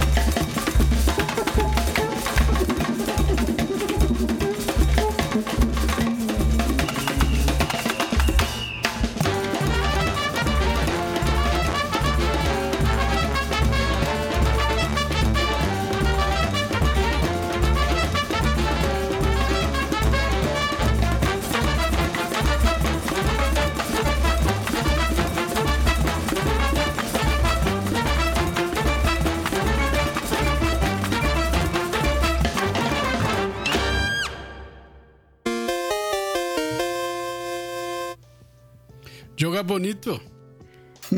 Eso no era, comercial de yoga bonito. Buenísimo. Esta, este es el tema de, creo, que el, voz que es como una margarita en, en toda la música de Cuphead es compuesta por Christopher Madigan, que es un compositor canadiense. En- a mí me llamó mucho la atención todo el soundtrack porque él se ubica excelentemente en la era de los años 20, en la era de la música tipo ragtime y early big band. Y a pesar de todo esto, esta canción también combina elementos de samba. Entonces, eh, aparte de que el juego, bueno, sigue, a pesar de que ya tiene cuatro años de haber salido, sigue siendo tan fresco y tan original como es y sigue siendo muy único en su estilo.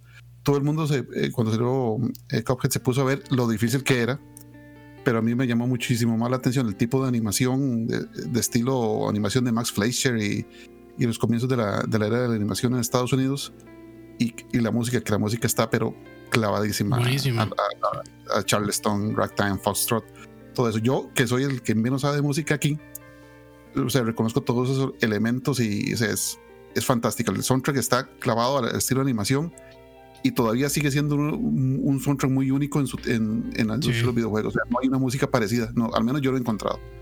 En No, y, todos los y juegos que el, arte también. O sea, la, la fluidez de la animación y todo eso. Estudio MDHR, cualquier cosa que saquen, aunque, sea popó, yo la compro. Porque, o sea, a pesar de que son solo como tres gatos y que Microsoft después les echó la manita, esa gente tiene un, un sentido artístico altísimo. Sí. Altísimo, altísimo. Lástima que lo único que ha salido en físico de soundtrack, por lo menos es, por lo menos, perdón, es este una selección y en, Ujú. y en, y en acetato, en LP. Sí, Que- el, el- que como creo- no lo contengo, viene todo el soundtrack, pero sí, en físico cuesta mucho conseguirlo Sí. completo. Cuesta. No, yo creo que no sé si estará completo o no. Ojalá que lo saquen en algún momento completo, pero solo está en. en hasta donde sé, en ese vinilo. Creo que por ahí también anda un CD, pero. A ver, se llama Songs and. Ah, ok, sí está Songs and Sketches, que no sé si se podrá comprar, pero bueno. De hecho, to- ah, tengo que hacer una, una acotación, una acotación, tal vez ahí. Esa música que, digamos, ese, ese género musical que se escucha ahí es.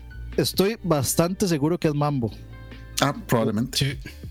Suena porque, suena- suena eh, del cual Tito Puente estaría muy orgulloso. Pero Oh, sí, es mambo, es mambo, mambo cubano, creo, me parece esa canción. Y es muy curioso porque de hecho, o sea, que, me- que metieran una canción tan, tan latina en un juego sí. súper gringo. es curioso, pero se- o sea, va perfectamente. En cierta manera se justifica porque, digamos, en los años 20, 30, 40 sí hubo un influjo de, de música latina en Estados Unidos. Sí, claro. Muy poco. De hecho, Car- Carmen Miranda y todo eso en el- antes de, de los años 60 ¡Azúcar! había muchos que, que entraban a, a Estados Unidos y que traían ese tipo de, de música. Pero sí, sí es cierto lo que dice Dani. O sea, eso es más mambo que, que samba. A mí me suena samba por las tumbas, pero sí, eso es- definitivamente es más mambo. Es, es que es muy fácil confundirlos, pero sí, sí es, sí es mambo. Sí es mambo, porque de hecho yo hasta me imagino a Tito Puente si estuviera vivo ahí metido. Sí, sí. Pero estoy, estoy bastante seguro que eso tiene que ser mambo. Yo, Pero Buenísimo. yo creo que, así muy, muy rápido, yo diría que Cuphead creo que es mi juego nuevo favorito de toda la generación. Para mí es Nuevo- el más el Ujú. Sí, o sea, nuevo en el sentido de que todo lo demás, digamos, son. O sea, por ejemplo, diría Doom, pero Doom es lo, digamos, no, no lo- yo no lo siento nuevo.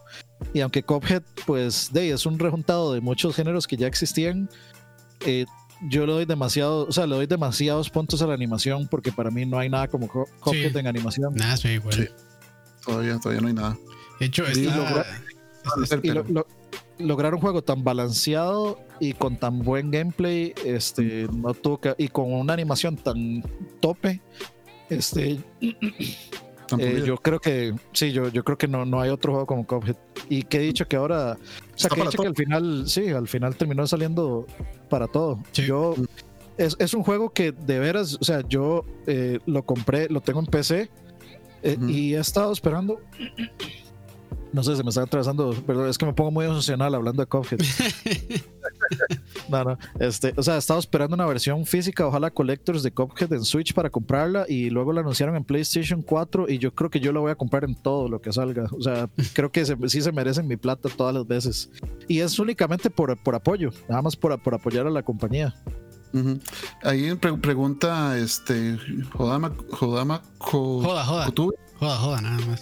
El dueño de los derechos de, de ese soundtrack Xbox. No, este, Microsoft lo que hizo fue echarles una manita con plata y con recursos, tener una cierta este, exclusividad de los derechos, pero digamos, el, el soundtrack sí le pertenece a Studio MDHR. Y por eso también el juego ha salido absolutamente todo, ¿verdad? O sea, el juego está ahora para PlayStation 4 también. Entonces, este, eh, yo creo, y también creo que esa es una de las cosas que demuestra que como que Microsoft está haciendo buenas inversiones últimamente, porque ellos no compraron el estudio, simplemente le dieron la platica y le dijeron sigue haciendo lo suyo, solo que con más apoyo. Sí, digamos usted a mí me pone a escoger entre Halo, Gears of War, Forza y Cuphead y yo me voy Cuphead siempre, todo el tiempo, todos los días. Entonces para mí se apuntaron una franquicia que me va a hacer considerar este comprar sus productos. Es, es, así de sencillo. Si Cuphead 2 termina siendo, digamos, un juego únicamente de Series X, yo lo compro por el Series X, no me importa. Para, así de mucho me gustó ese juego, digamos. Es el, es el Hades de Campos es, el, es mi Cuphead, digamos. Eh, eso yo no lo sabía y solo lo puse porque realmente me gusta la música de ese juego. Muy Es que eh. todo en ese juego, todo en ese juego es espectacular. Pulido, pulido, pulido. Yo casi, casi vuelvo a comprar el soundtrack. Me fui a escuchando esa música me fui a, ¿cómo se llama? I Am a Beat. Que son los que tienen ahí la, la preorden del CD. Y ya, lo, había, ya lo había comprado. bueno, sí, ya lo, ya lo pagué, pero no me lo han enviado todavía, entonces casi casi lo vuelvo a comprar otra vez, pero bueno, no, importa, no me hubiera dolido, la verdad. Sí, no, se, se, lo compro yo, no importa. Es que, digamos, a, a, mí me gusta, a mí me gustaría comprar soundtracks porque me gustan mucho. Mi problema es, yo no tengo un CD player donde reproducirlo. Eh, y segundo, bueno, podría ponerlo en el Play, creo que el Play lo reproduce. Pero, mm. no, o sea, no, y lo otro sería los viniles, que me gusta mucho el arte de los viniles, pero la verdad es que yo no voy a comprar un tocadiscos, sinceramente. también enseña mucho espacio, Dani, eso es otra cosa. Sí, no, no, y ya con, ese avión de Batman que tengo ahí, que es del tamaño de toda la mesa, yo ya no, ya no, ya no tengo donde dormir casi. ¿Por qué lo de papilos o con pedal del, del techo, man? No, no, no, no, eso, eso va a ir aquí, vea, se lo voy a mostrar. A ver.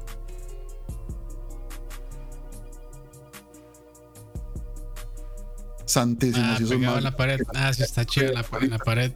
Sí, claro. Claro, después, cuidado, entra su mamá a oscuras, cree que es un bicho y le tiene un zapatazo. Una cucaracha mutante. Una cucaracha gigante. ahí va. Ahí, va en la pared. Sí, ya nos confirmaron que está muy chido. El Play no le SD. No, yo, o sea, yo, yo, yo, empecé a comprar soundtracks y tuve que comprarme un. Un ¿Cómo se llama? Sí, un, un chunche de estos, un reproductor de Blu-ray. Ahí, este, mm, adicional. Todo sucio, ni lo uso casi. Pero sí, tengo que comprar porque ya, ya, no, ya no hay dónde escuchar esas varas. Entonces sí. Sí, sí, pero sí vale la pena la, la, colectada. Sí, sí. Yo sí. O sea, yo, yo sí le entré a, O sea, no tengo tantísimos soundtracks, pero sí. Sí, sí. Prefiero, prefiero soundtracks y libros este, de arte que las ediciones de colección, la verdad. Yo, tengo, yo tengo el, el, vinil del Collectors de Bioshock 2 y nunca lo he abierto. Ahí está, desde que lo compré en PlayStation 3, ese Collectors. Nunca se, nunca se ha tocado, nunca se ha abierto. Igual los de Dark Souls y todo eso, yo nunca los he sacado en empaque porque no tengo dónde. y no quiero sacarlos, no, quiero, no, quiero desgastarlos eh, tampoco. Y a mí sí me gusta, digamos, los. Yo he estado pensando comprar el. Buscar algún Collectors bonito del soundtrack de Persona, porque ese es otro juego que, que también es, yo creo que es de mis favoritos de la generación, top 3 definitivamente de mis favoritos. además, si, si, tuviera que ahorita hacer un top de mis juegos favoritos de, generación, de, la generación, pondría a God of War de primero y Persona de segundo intercambiables. Escucha. Y, y, de, tercero tal vez Sekiro. Ah, sí, Sekiro. Ahí está, en, en Amazon está el, el soundtrack de Persona 5 en CD por 52 dólares. Fue puta, está caro. Sí, pero es mucha música y es muy buena. Sí. Muy, muy, muy buena. De hecho, o sea, el próximo programa de música de fijo, yo creo que los tres caseros van a ser de persona. Ya ahí Leo y Gears. Sí, no, no, Leo, Leo está baneado por Está poner Gears of War en, en un programa de música de buen gusto poner música de Gears. Mentiras, muchachos. Es una, es una, es una broma interna, muchachos. No, para Leo. Pero bueno, Tranquilo. Eso- le mandamos nuestros saludos a cuidados intensivos a Leo. Sí, sí. Sí, sí, destruido en segundos. Una botellita, una botellita de Clorox para. Qué madre. Pero bueno, Sí, un, un preorden de la vacuna. ay, qué malos que son. Pero bueno, eso, eso fue todo lo que tenemos para hoy. Muy buena música. Eh, y pues nada, agra- agradecer a la gente que está en el chat comentando. Eh, creo que domingo hasta ahora no, no sé si funcionará tanto, pero igual, gracias a los que estuvieron por ahí. Sí, los que los van a oír cuando esté grabado. que También. oigan en que estén cuando esté en Spotify, sí, que no, que no va a sonar tan bien, la verdad. Eh, porque de compresión y demás, pero sí, ahí ya. Sí, ponle la versión, la versión uncompressed también para descargar. Correcto, sí, yo la pongo, la subo ahí a Google Drive, entonces, por también si les interesa llevárselo y escucharlo luego sin tener que abrir YouTube o Spotify o cualquiera de esas aplicaciones, entonces nada más se bajan ahí el link que va a quedar en... Eh, ahí después la la, publico, ahí después la publico en Facebook, en la página también va a estar, en lagunpodcast.com y nada, gracias a todos entonces por, por acompañarnos. Muchas gracias. eh, punto com. Ok. Y Dani, si quieres despedirse también. Eh, nos vemos pronto. Yo me voy a seguir con mis 110 horas de, de persona. Sí. Este, gracias a todos por acompañarnos y nos vemos muy pronto. Tenemos ahí pendiente un tema, este, que es de ¿qué- ¿cuál, cuál era el que había propuesto usted, Campos? Era de. eh, ¿Qué fue lo que había puesto? De lo, que más, algo de- lo que más y menos nos gustó de esta generación. Eso era, eso era, eso era. eso Ok. era. Sí, eh, que no, no, por supuesto, no precisamente hablamos de juegos, sino de generalidades, cosas, pueden ser features, pudieron haber sido, digamos, eh, decisiones corporativas o muchas cosas. Entonces, esperen ese próximo programa muy pronto. Pronto sí. También, En Argentina. también tenemos pendiente hacer un programa, eh, eh, hacer el, digamos, continuar con los reviews que estábamos haciendo en que nos reuníamos a hablar de un solo juego. Ujú. Pero el juego que habíamos escogido era eh, Jedi Fallen Order Sí. y yo no lo he jugado. Y entonces creo, creo que puede, puede que sea que ese sea el siguiente juego que juegue. Pero como está Star Wars Squadrons, tal vez no sé. Voy a, voy a, voy a esperar a ver y, y les aviso. Pero si no- ahí tenemos todo eso pendiente, muchachos. si no- si no- Si no escogemos otro también. Ahí hay muchísimo donde escoger. Sí, sí, sí. A mí, Perfecto. bueno, me hubiera, me hubiera gustado hablar sobre Dragon Ball Kakarot. Que parece que tiene cosas muy buenas y otras cosas muy malas, pero creo que de, de los que estamos acá nadie lo ha jugado, entonces no sé. Sí, no. Sí, Y sí. tampoco se los. O sea, es que, digamos, si son muy fans de Dragon Ball, les va a gustar. Pero como juego de pelea 3D. eh, y como bueno, como juego de peleas 3D, deja de, de- queda debiendo. Y como juego de mundo abierto, no, hombre, es una basura, la verdad. Bueno, no, no es, No, no, no- no no no una basura. No, no, no, ya no hablemos de ese juego, dice Campos. No, no es una basura, la verdad, pero sí, tampoco es. El mundo abierto tampoco es la gran cosa, entonces. Pero sí. Sí, yo, yo Eh, tengo pendiente de jugar ese también. Sí, listo, listo. Entonces, eh, dicen, Fran nos tiene abandonados con los Extend. Nos tenemos abandonados todos, no solo Fran. Sí, no, no, pero es que no, no, no se han hecho. Nos, nos han vuelto a grabar por, tem- por temas de tiempo. Pero bueno, ahí volverán. Pronto se pueda, se hace. Sí, sí. Pero bueno, eso es todo, muchachos. Gracias por acompañarnos y nos escuchamos en la próxima. Pura vida. Nos vemos. mucho. Pura vida. Chao.